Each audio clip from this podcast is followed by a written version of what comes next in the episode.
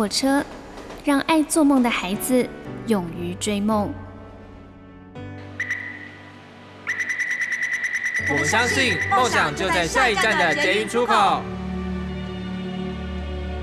每一班列车都装载了许多人的故事，关于成长的，关于爱恋的，关于亲情的。欢迎搭乘张曼娟的幸福号列车，列车长张曼娟和您一同分享幸福的时刻。你曾经有遇见过天使的时刻吗？天使不见得来自于天堂，很多时候他可能就在你我身边。当他愿意为我们做一些让我们觉得感动或是温暖的事，或者是切实的帮助，那一瞬间便让我们有了遇见天使的感觉。你所搭乘的是第二个小时的幸福号列车，我是列车长张曼娟。我们听到的是王菲所演唱的《天使》。的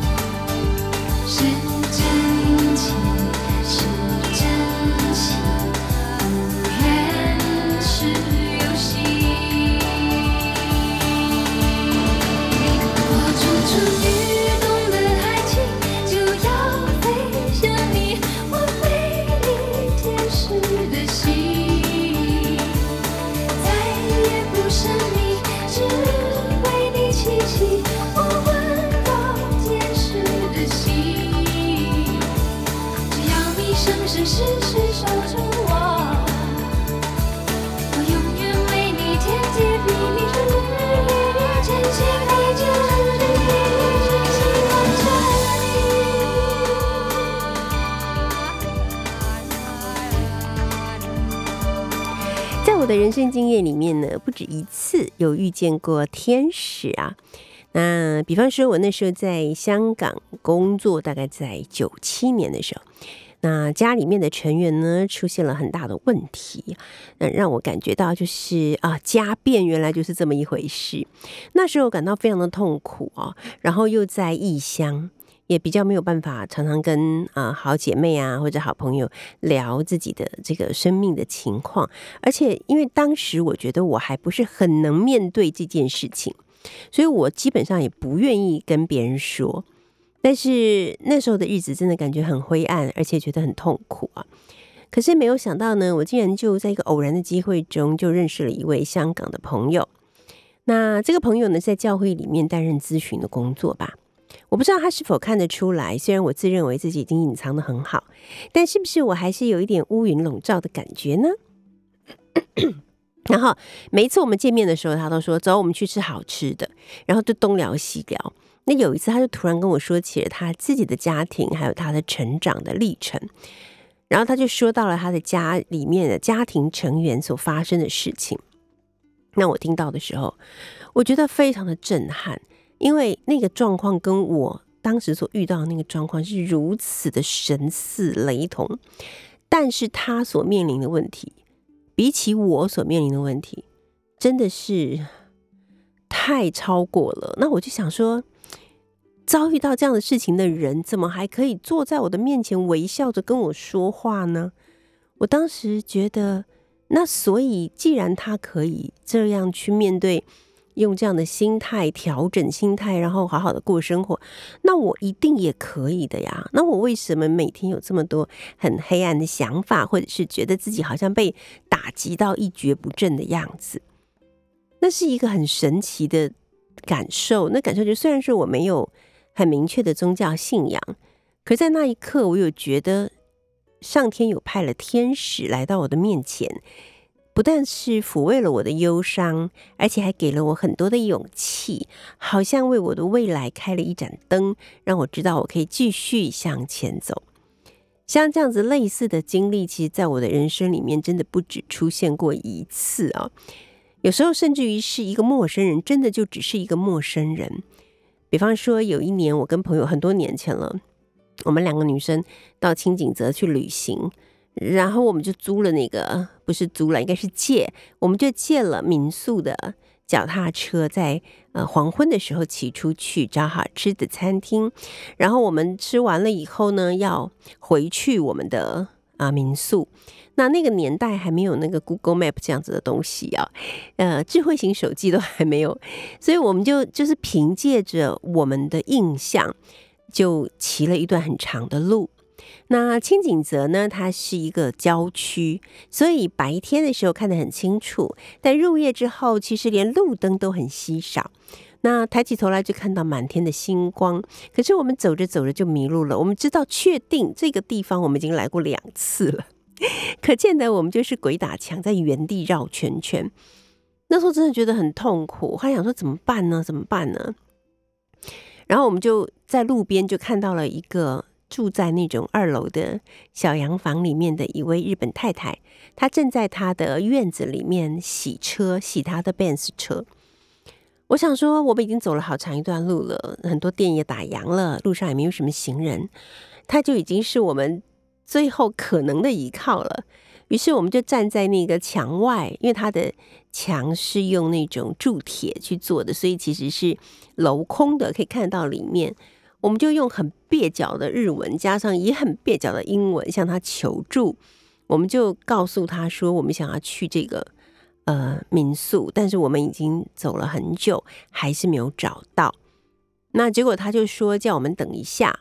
然后就跑进房间里面去了。我本来以为他是要打电话给民宿的人，是不是要民宿的人来接我们之类的？结果我们没有想到的是，他进去了他的房间之后，他就换了一双鞋，然后又跑出来，然后就比手画脚的把车子给开出来了。我想说，他开车是要做什么？原来呢，他要自己开车。载我们回民宿，然后就让我跟我的朋友骑脚踏车跟在他的背后，他就这样把我们带回了民宿。虽然说那个整个呃行车的过程其实并不长，大概也不过就是五分钟左右吧。但是那天晚上如果没有遇到他的话，我真的不知道会发生什么样的事情。那。当我们终于到了民宿，然后他指给我们看那个亮着灯的民宿在那里，我们就立刻跟他道谢，并且骑着车子立刻冲回了民宿的门口。回过头去，他看到我们终于到了门口了，于是他才转头安心的啊把车子给开走。这件事情所带给我的影响，就是约莫在两个月之后，我那时候还在东吴上课嘛，然后有一个朋友来找我，我们本来要一起去吃午餐。结果他呃，就是开车载我到了那个嗯靠近捷运站的地方。我们在讨论要不要加油的时候，就突然有三个日本的旅客、观光客，看起来像是爸爸妈妈带着成年的女儿，然后他们就拿了一个一张地图，然后就问我们说：“那个故宫博物院在哪里？”我们那个时候所在的位置是靠近士林捷运站，应该是他们到了士林捷运站，他们想也许可以走到故宫博物院，可是那时候很热，然后而且是将近中午的时间嘛，所以我看到他们三个已经很热的样子，我就跟他们说，其实还要走一段路哦。然后他们就说 OK OK 没有问题，他们三个人就继续走。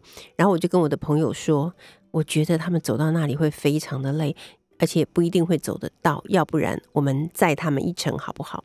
那朋友就说好，于是我们就坐上了车，然后就赶到了他们的身边，打开车窗邀请他们上车。他们看起来非常的快乐，我们就把他们载到了故宫博物院。那这件事情让我感受到，说人世之间呢，其实很多事情都是循环。当我们被别人恶待的时候，我们可能也不是故意的，但是我们可能对别人态度也不会好。可是呢，当我们对别人善待的时候，呃，当我们遇到天使的时候，我们就会在某一个时刻呢，也愿意变成天使，给予别人一些善意啊。我想，这也就是这个世界最值得我们留恋的地方吧。我们现在听到这首歌是魏如萱所演唱的《陪着你》。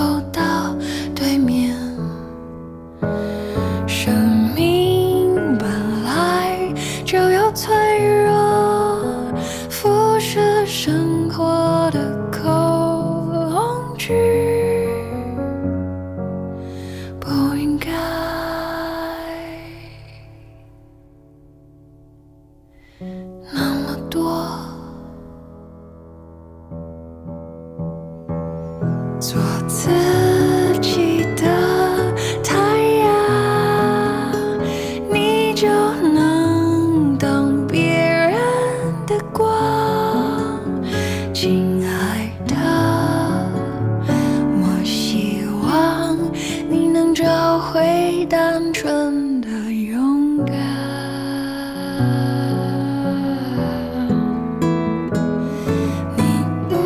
们现在听到这首歌呢是啊，大家都很熟悉的歌手魏如萱所演唱的《陪着你》。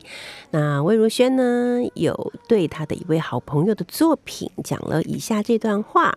他说：“任何事件的发生都伴随着复杂的感受，有些感觉也许要花一生的时间才能消化。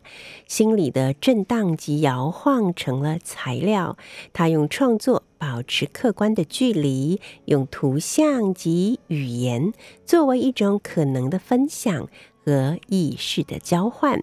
黑暗的睡眠会生长成花园的，在颠簸的路上，我们要勇敢的。”挥手。好，今天呢，在第二个小时的幸福号列车，我们邀请到的也是大家都很喜爱的演员孟耿如。耿如你好，曼娟老师好，各位听众朋友好。但是今天耿如有了另外一个身份，叫做艺术创作者，这是不是一个比较新的身份？呃，艺术创作如果单纯指呃画画这件事情的话。这一两年，蛮多人这样子称我的。但是如果是作家，就是以文字来讲，是对第一次，第一次哦。对，所以他是一个跟人妻差不多的资历，对不对？哎，好像是 哦。对，就是。其实不知道为什么，我一直很关心你们后来宴客有没有顺利，结果到现在还没办法宴客，对不对？没有打算不宴了，也不 那我松了一口气，松一口气。我不是那种一定要宴客的人。OK，好，不过还是要恭喜你，谢谢谢谢。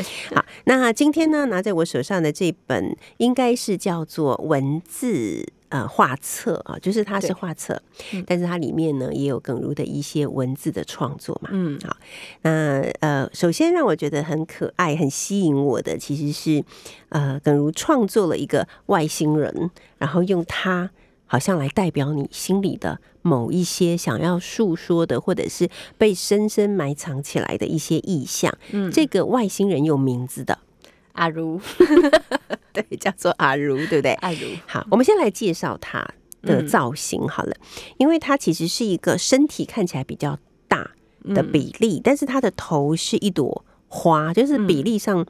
它其实真的是蛮像一个人的比例啦，好，但是首先我想问的就是，为什么它的身体是比较大，但是它的头的部分就是花的部分是比较小的？然后再来就是，为什么你会想要用一个花的头来为这个阿如造型呢？嗯，其实我一直把阿如称之为他是一个外星人，嗯在我的蛮多作品里面，他其实呃没有一定的尺寸大小，他有时候很大，有时候很小。嗯，我不希望他有一个绝对的呃固规矩定的样子，对对对对对。嗯原本最早最初最初的版本，其实他没有花，它就是一个没有头的身体。因为呃，我希望就是观者在看我作品的时候，不要。不要有太多就是需要表情啊，去才才能营造出那幅画的喜怒哀乐。我希望你是用这个画的整体氛围，嗯但是因为呃无头这件事情，后来很多人感到恐惧，对，所以我后来想说，OK，那我加一朵花，那这个嗯花是我觉得小每一个小朋友，甚甚至可能很多人真的都是第一朵学会的花就是长这种样子的，，对就是五五片花瓣这样，所以我想嗯一个最简单的花放在他的身上，是，然后此刻拿在我手上的这本书是由尖端所出版的，它有一个有点长但是很有意涵的书名，叫做《不想往前，是为了给你来梦里的空间》。嗯，要先解释一下，好，其实这个书名，我想当时想的蛮快，就是呃一开始就觉得，哎、好想想要这样子定的原因是，其实这本书有一个呃一大部分在讲关于我疗伤的事情，然后有时候大家都会。跟你讲说疗伤的时候，就会说你赶快振作啊，你要赶快好起来，你要赶快步上轨道啊。呃，弟弟一定会希望你这样的。但有时候我觉得，谁说疗伤一定要振作起来？我现在就，我现在就想放松，我就不想往前，难道不行吗？因为嗯我觉得在疗伤这段期间，是我跟我弟弟很重要的一个关联，就是连接点。如果等到我真的开始忙碌的时候，这个连接点可能会越来越薄弱。对对，所以我就想要呃跟大家讲，就类似说疗伤没有一定要赶快，没有一定要赶紧，就顺着自己的步骤。嗯，其实常常当我们觉得很悲伤，或者我们失去了某一个对我们来讲非常重要的、很爱的人的时候，嗯有人就会问我说：“那你觉得你要多久才可以好？”我觉得其实可能要一辈子，也不一定会完全好。嗯，但是不好有什么关系呢？对不对？对啊，但是不好没关系啊。好，我们就先从这个第一个章节开始来看。第一个章节叫做疗伤。嗯好嗯、我觉得疗伤是非常重要的，在我们面对创伤之后非常重要的一个部分啊。那在这里呢，呃，耿如有写说，肉体的伤需要止血清理上药，等待愈合；心理的伤也是。心理受伤的时候，他没有办法像真的我们看到一个伤口，我们去好好的护理它，然后看它每天有进步，对不对？嗯当心理真的受伤的时候，你的自己的经验是你觉得你呃经历了哪一些不同的感受，然后或者说你觉得你做了什么事情，呃，会让自己比较好受一点。我觉得千万不要去想说我要做什么事情让自己比较好受，嗯因为我觉得那个时候就是自己最脆弱的时候。如果你还要勉强自己做一些什么让自己比较好受的话，我觉得不一定是一个好的效果。所以其实那段时间我还蛮摆烂我自己的，嗯就是我大想大吃就大吃，然后我想想放松，我现在想放空，我不想讲话，就随便就都可以。那个时候不要觉得说啊，我还要维持身材，现在吃太多怎么办？千万不要有这种想法，就是真的摆烂就好。就是完全不要给自己设限，对不对？嗯，就是你想要做什么就做什么，对，嗯，好，那你觉得，如果是因为你已经走过这样的经历，你觉得如果是身边有人像你一样，当时觉得很伤痛，觉得自己很想要啊、呃放空，好，或者像你说、像摆烂这样子，嗯。你觉得身边的人，就是关心你的朋友或者是家人，他们可以做什么呢？呃，我觉得其实那段时间还蛮特别的，因为嗯。我们家同时都在接受这样子的，就是心情上的变化，所以那个时候我们家意外的表大家互动是非常好的，几乎就是大家都怕多带给负能量给另外一个家人，嗯，所以。譬如说，我妈妈，她平常是最多愁善感、最最容易爱哭，然后或者是有点情绪化的。她在那她在那一阵子的表现，突然表现的，她好像可以扛起整个家，就是他也很怕我们担心他，对，嗯所以因为这样子的关系，哎，好像默默默默的，就是大家也就正常的互动也就好了，嗯对，就是很协调、很自然。真的是很特别的一件事情哦。我要来念一下耿如的文章哈。嗯他说：“我最不会，你说我最不会安慰受伤的人了，大概是因为我也不想被安慰吧。其实这个真的很很实在，嗯我也是有这种感觉。好 让我自己轻压伤口，让我好好的感受。”感受轻压时的孤单和刺痛，有时候孤单其实很重要，不一定要人陪，对不对？对，就像这世界浇熄了一株我以为一直都会燃烧着的火光，熄灭后，炭黑色的那头还在哔啵哔啵的作响，留下我闻着残余的味道，像焦糖。这个橡胶糖让我有点惊喜，就是以创作来讲，你把那个因为焦糖的感觉，其实是一般人会觉得它是甜的，对，可是实际上，这个灰烬的味道并不是那么甜，可是你把它做了一个很奇妙的联系，焦糖就是有点苦甜苦甜的感觉嘛。我一直都觉得弟弟的离开，嗯、后来很认真的想，觉得这是一个礼物。嗯，就如果你一直觉得说上天为什么要这样对我，你很难换一个方向去思考。可是因为不得不说，我就是那一阵子很多的创作能量，都是因为弟弟带给我的。呀，没错。好的，我们待会儿再继续聊。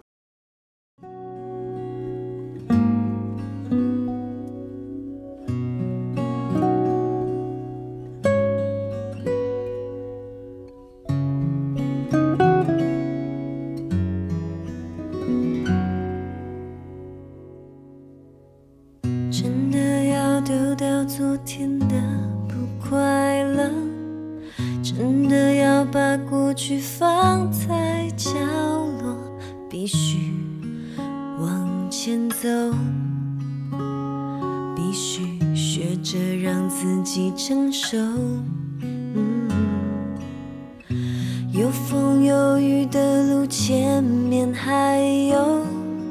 要怎么选择属于我的生活？站在原地不动，或者叹息年华已老，出发到另一个新过程就像一篇故事，记着我曾经那样的为你心动，记着我的梦想，我的努力，我的真心，出发到另一个新的地方，不能永远抓紧回忆不放。面对的总要坦然的去面对，不该是我的终究还是要让它自由。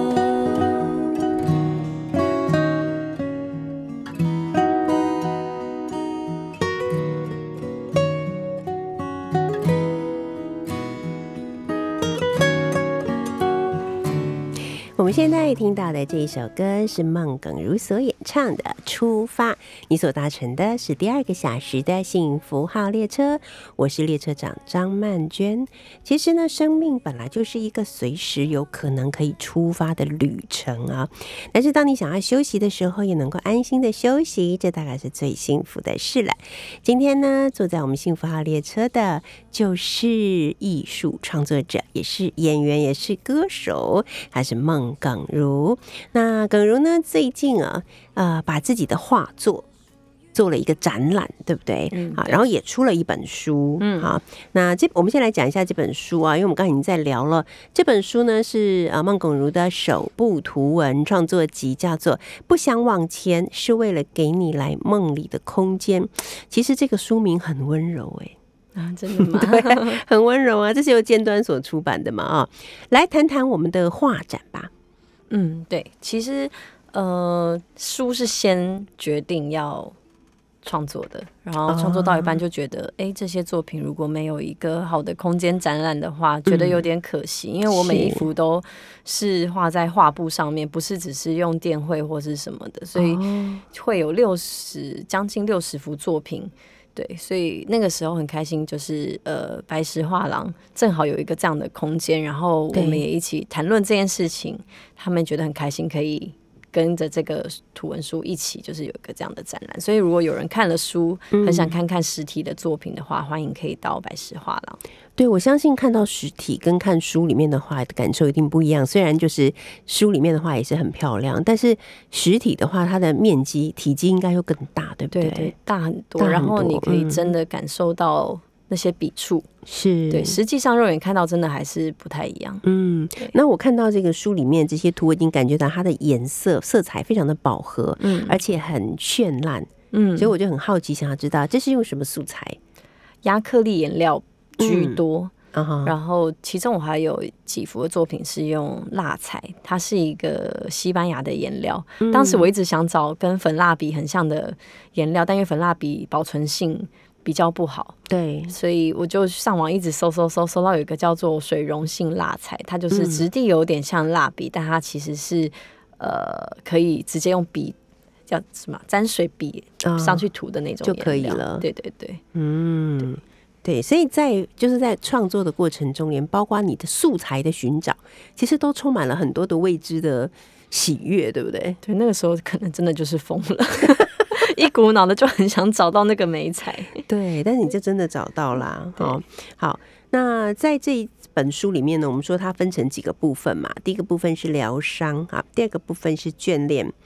啊、我个人很喜欢眷恋里面的孟耿如，因为我觉得你在里面有说了一些故事，因为有了一些啊、看起来像是人物啊、对白啊、对话呀、这些。嗯，对，然后它就有一点小小的像是故事或者是小小的剧场的那种感觉哦，所以读的时候会觉得更为立体。在这个呃，当然我们知道，就是人要开始眷恋的时候，可能是心里面的一些伤啊什么的，大概已经稍微经过了一些疗愈或者是调试，好像要进入一个新的关系啊。在第二章节的眷恋里面呢，是这样写的：任何关系都像种花，需要播种、发芽、施肥，还要悉心保养，才得以开花啊。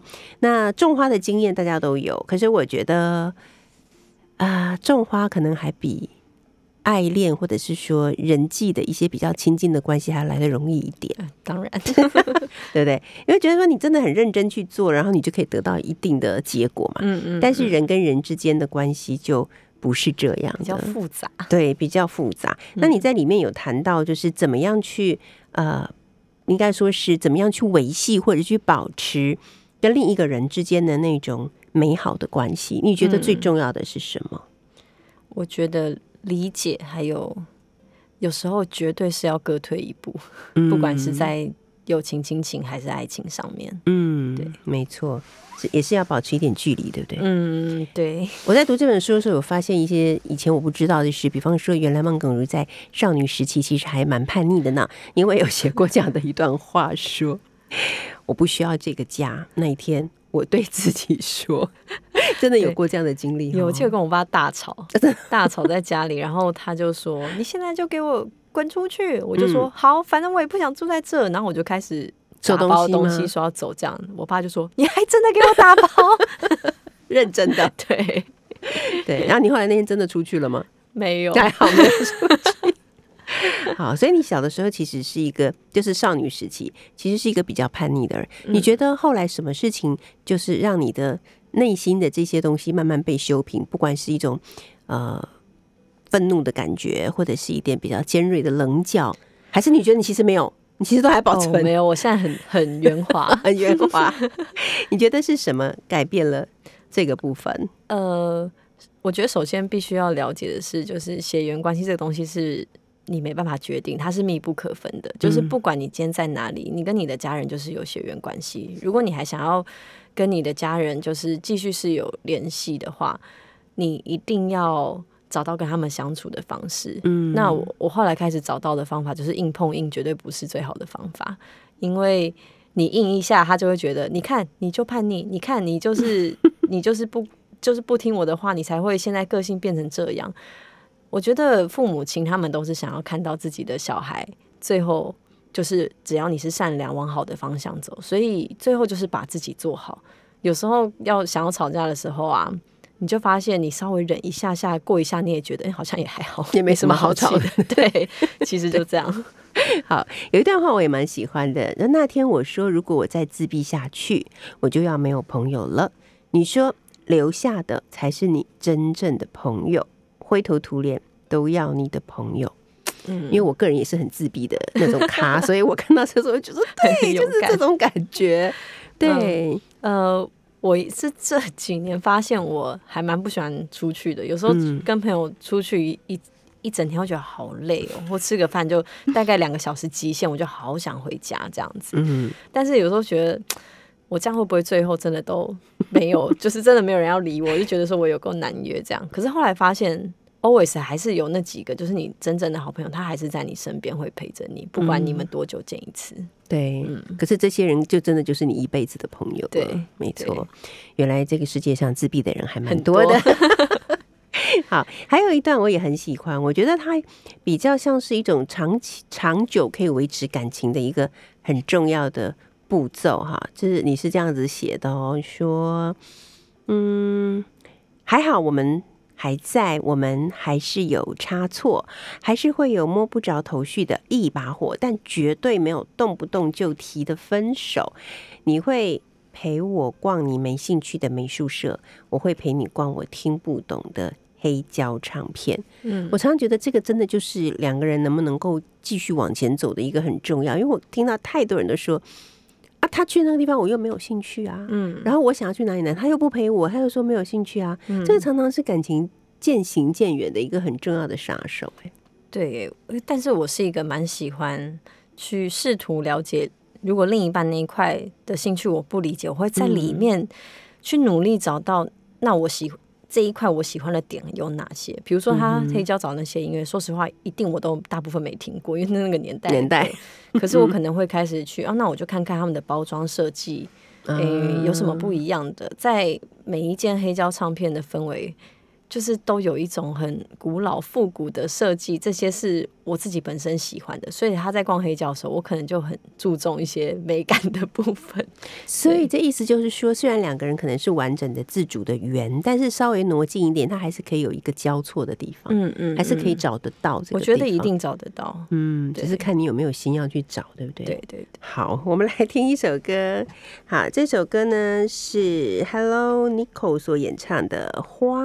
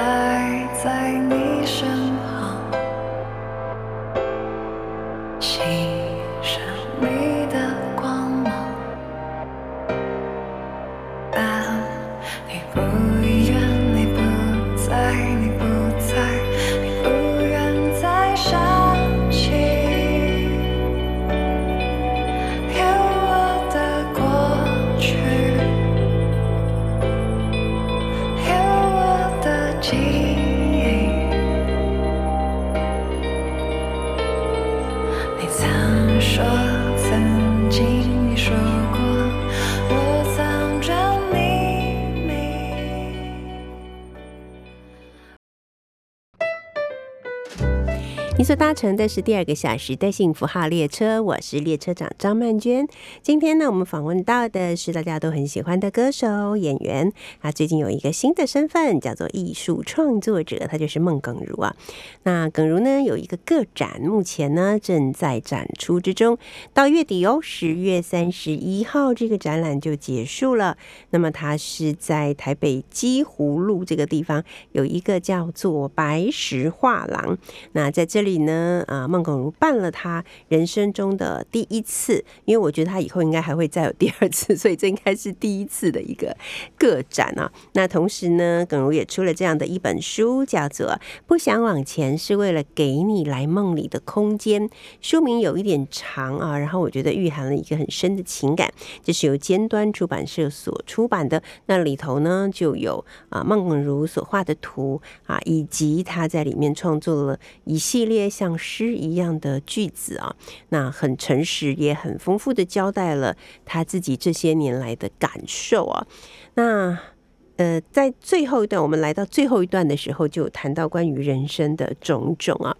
那有一段话，就是孟耿如有讲到说啊，不希望自己变成讨厌的大人啊。我觉得其实人生有一个很重要的课题，就是我们如何变成一个大人，而这个大人又是不讨厌的大人。我自己虽然已经从大人变老人，我还是觉得 很难。那你觉得你自己对自己的感受是？你觉得你看到过的那些所谓讨厌的大人，他们到底有哪一些特质是让你觉得我真不想变成他们？假惺惺，嗯，对，比如说，就是呃，刚跟一个不不太熟的朋友见面的时候，开始要很市侩的讲一些，就是或者称赞他，或者应酬话，对，应酬话。然后，呃，大人很喜欢一直讲重复同样的事情。记性不好，对他们好像就忘记自己讲过，又会再讲一次，嗯，对，类类似这样子的状况，但我发现无可避免的，自己也快要成为这样子的人。好，你觉得你从什么时候才开始真正意识到自己是一个大人，不再是一个孩子？出社会，我觉得开始工作之后，你真的没有办法随心所欲，说我现在要臭脸走人就臭脸走人，你。有时候在某些场合，你就算心里不开心，你还是要面带微笑说：“哎呀，以和为贵。”可是，在小孩子的时候，我现在就是想干嘛，就真的就是人家也不会对你生气，因为就会觉得啊，他就是小孩啦，这样。可是，如果你一旦一个大人这样，你只会就是搞砸自己后面的人生，就是变得给自己难看。对对对对。然后，在这个第三段，就是人生这个部分呢，有聊到小时候的。梦想跟长大以后的梦想，呃，小时候的梦想对你来说，现在呃有没有实现了呢？老实说，我已经不记得我小时候到底那种我的志愿到底我写了什么，因为我不觉得我小时候有一个梦想，哎，我好像没有特别想干嘛，然后老师出了这个题目，我就随便写一个的感觉，所以我根本没有留下小时候的印象。对，那你从什么时候开始觉得哦，我有一个很明确的梦想，是我可以去执行的？嗯，与其说是梦想，可能我比较明确自己未来要做什么工作的时候，应该是大学要毕业的时候。那时候你就知道你想要当一个演员吗？比较明确，原本那个时候还没有。原本在之前的时候，觉得可能是瑜伽老师。因为我以前是舞蹈班的，然后筋筋开腰软，觉得哎，好像可以做瑜伽老师。嗯，但现在近期觉得梦想这件事情不应该跟工作画上等号，就是很容易会觉得说梦想哦，我要成为一个怎样怎样，比如我要变总统，我要变什么什么。嗯，但我现觉得梦想现在可以是一个，比如环游世界啊，它也是一个呃跟职业无关的梦想。那你成为一个什么样子职业的人，它只是一个短期目标。嗯嗯嗯。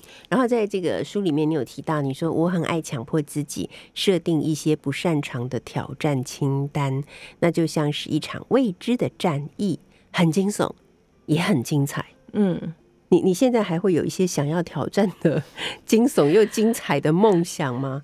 不擅长的，呃，我觉得这一生，我希望我都还是有。呃，嗯你刚刚念的那段文字旁边的那幅画，就是他画一个我在攀岩嘛，我印象很深刻，啊因为其实我有一点点畏惧高畏惧高症。啊，那那个时候我就故意去攀岩，我嗯大概踏上第三阶之后，我的两手和脚都在发抖，可是我我就一直一直刻意要往上爬，然后到最后我真的爬不上去，我真的太害怕，然后我脚已经开始发软了，之后我就没有我没有成功摸到最上面那颗石头，我就下来了。我就开始问自己，为什么今天要选择攀要做这？件事，对，可是如果嗯没做，我就永远不会留下这个回忆。对，而且你这个图画的很可爱耶，就是一个一直在往上爬的人，然后可是他嗯靠近脚踝的地方有绑着一个，对，那可以说是他的伙伴，我称之嗯。为这是他的生命共同体，所以很多作品里面他们两个是共存在一起的。对对，所以他到底是呃要帮助他往上爬，还是要帮他往下拉呢？他是要带着他一起往上爬啊，OK，好，不错，听起来很有希望的感觉，有没有？好，再来，我们要来说一个，就是你在里面有讲到一个，我觉得是一个很很可爱的小短片哈。你说你不太确定到底这样对不对？世界的五彩像是在我脑袋打翻了一桶缤纷，又打翻了怎么办？没关系啦，这样很美。如果真的永远都有一个人可以这样跟你说，或者是你自己可以这样子跟自己说，这样的人生真的很理想哎、我很常可以自己这样跟自己说、欸，他 真的很理想，但是你就不需要拉拉队嘛，就是我自己就是鼓励我自己对 对，没错。好，还有一个是可爱的小故事哈、这个故事呢是说你打翻了他的一个碗，你说我打破了他最爱拿来吃牛肉咖喱饭的瓷碗。我应该诚实跟他说，勇敢面对自己的错误，也许他可以原谅我。我应该去买一个一样的回来，隐藏这个错误，一切如常。也许这是个善意的谎言。最后你说要成为一个真诚的人，好难；要成为一个真诚又善良的人，好难。嗯嗯呃，好像是在生活中有时候会遇到一些很两难的事情，比如说你看着你一个呃，举例好，看着一个朋友他开始，比如说做了一个你觉得不太对的方向好了。嗯你到底要浇熄他的热情，还是跟他说实话？嗯就是有时候会有一些这个状况，就是哎、诶你你如果跟他说实话，然后结果你们闹翻了，那那该怎么办？但如果你呃一直鼓励他，一直鼓励他，然后最后他是破局了，对、嗯我是不是没有尽到朋友的责任之类的？我说会有一点这样子的状况。这些都是成为大人以后才会有的烦恼吗？我觉得是诶，小孩应该就直接讲 对，实话。没错，没错。所以当大人就真的很不容易。我们可以总结，就是当大人真的很不容易，对对不对？好，今天呢，我很开心，我第一次见到孟耿如，而且我是先读了。